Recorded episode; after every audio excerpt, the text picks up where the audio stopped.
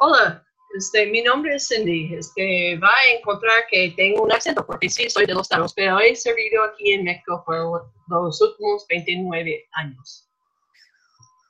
Yo me llamo Carolina y tengo 65 años y estoy aquí sirviendo al Señor en Bolivia por 33 años.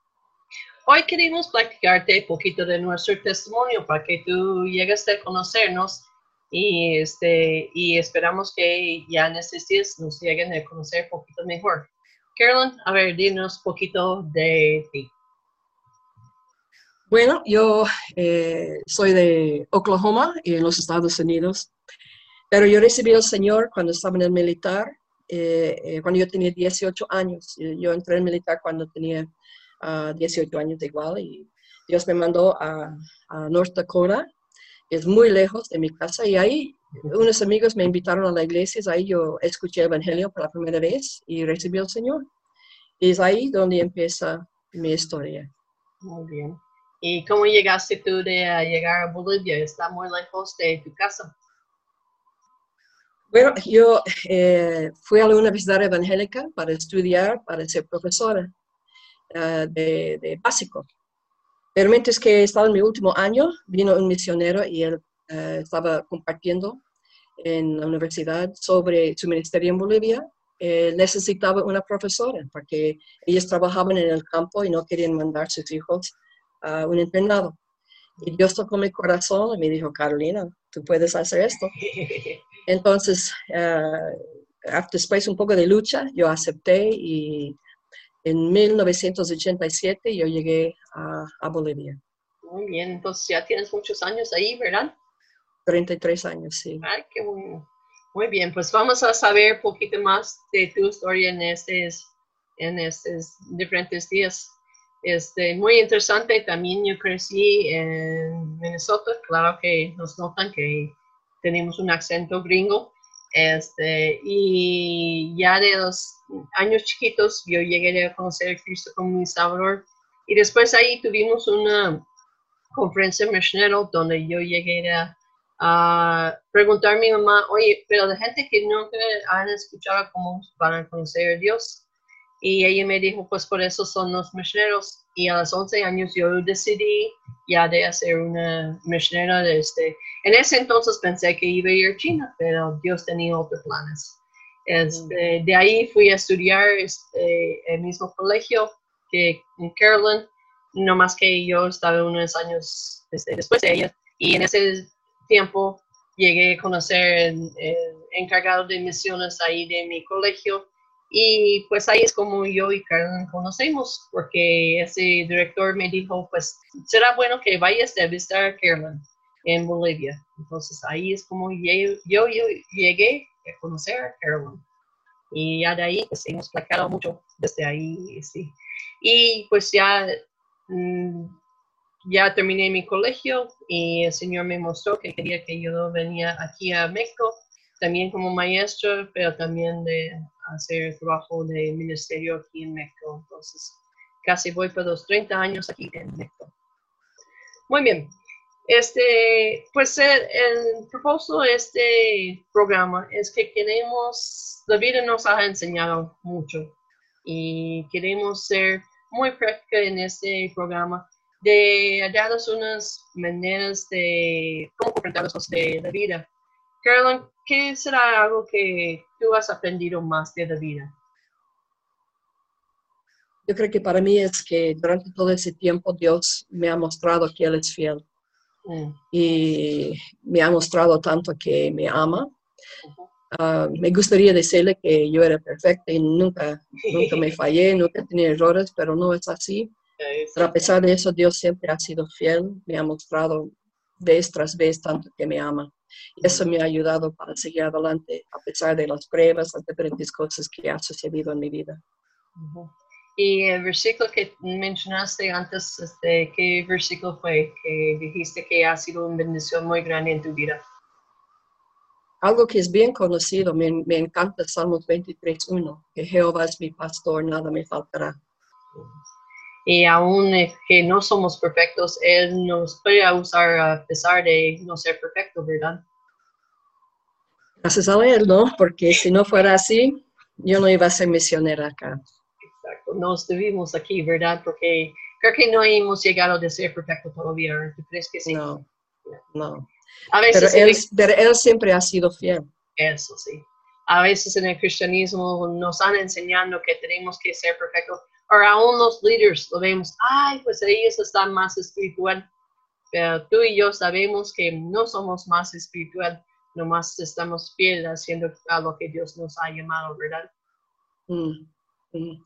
Y bueno, yo siempre digo a la gente que, que yo, no, yo no sirvo al Señor porque soy misionera. Yo soy misionera porque deseo de servir al Señor. Exacto. Y hay una gran diferencia, hay una gran diferencia y, y que todos somos iguales. La única diferencia es que lo que yo hago, yo hago aquí en Bolivia. Si yo estaba en los Estados Unidos, yo iba a servir al Señor ya igual. Entonces, somos iguales en ese sentido, yo lo creo.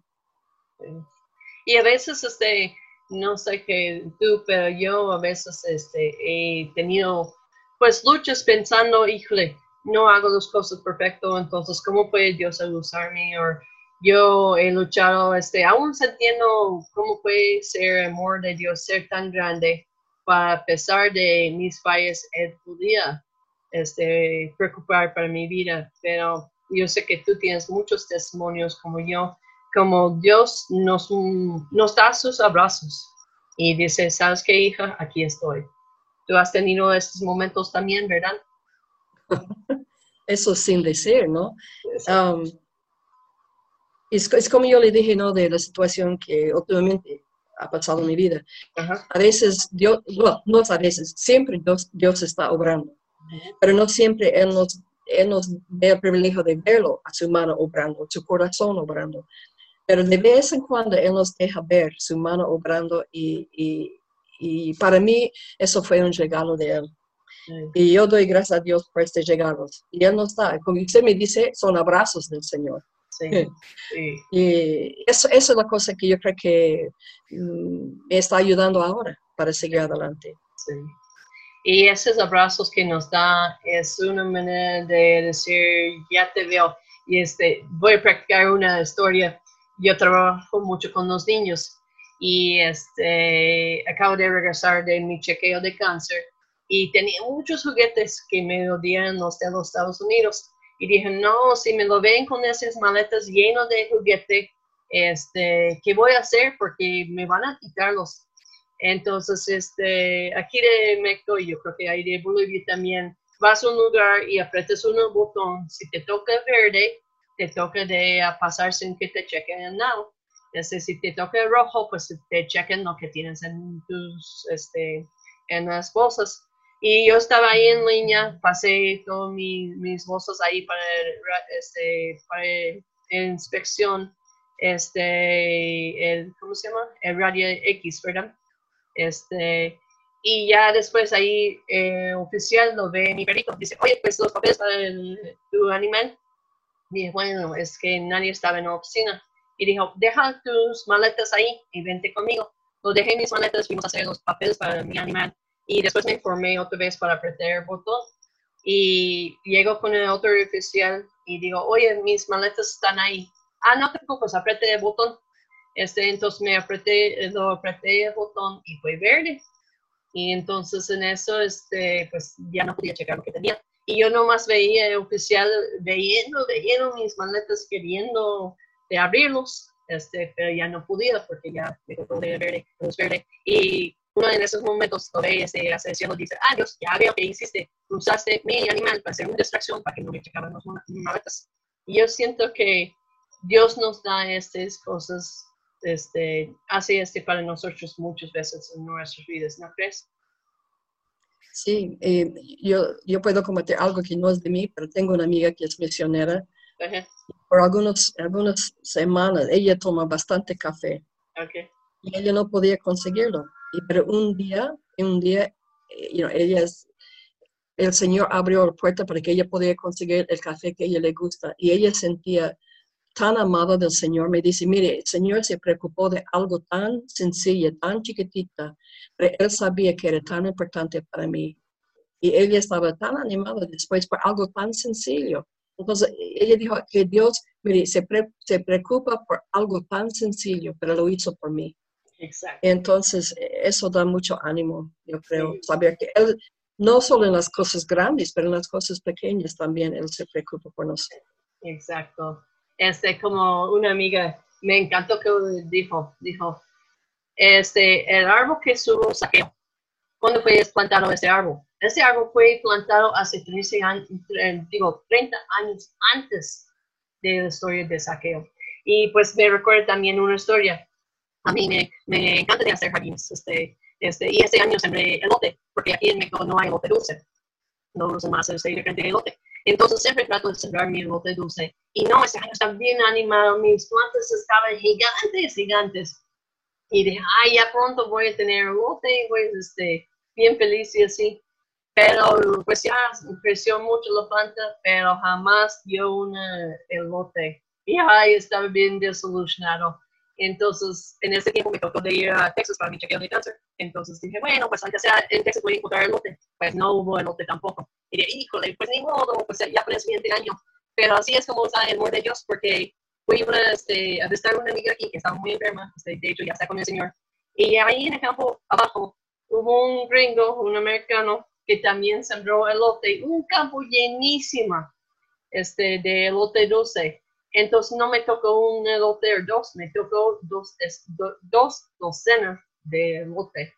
Entonces son los abrazos de Dios, como tú dices, de que de cosas muy sencillas que Dios este, nos da. Y pues yo sé que tenemos una historia tras otra, tras otra, ¿verdad? ¿Qué me dijo? Yo creo que es- este, yo creo que tenemos una historia, una historia, una tras otra de este, ¿verdad? Oh.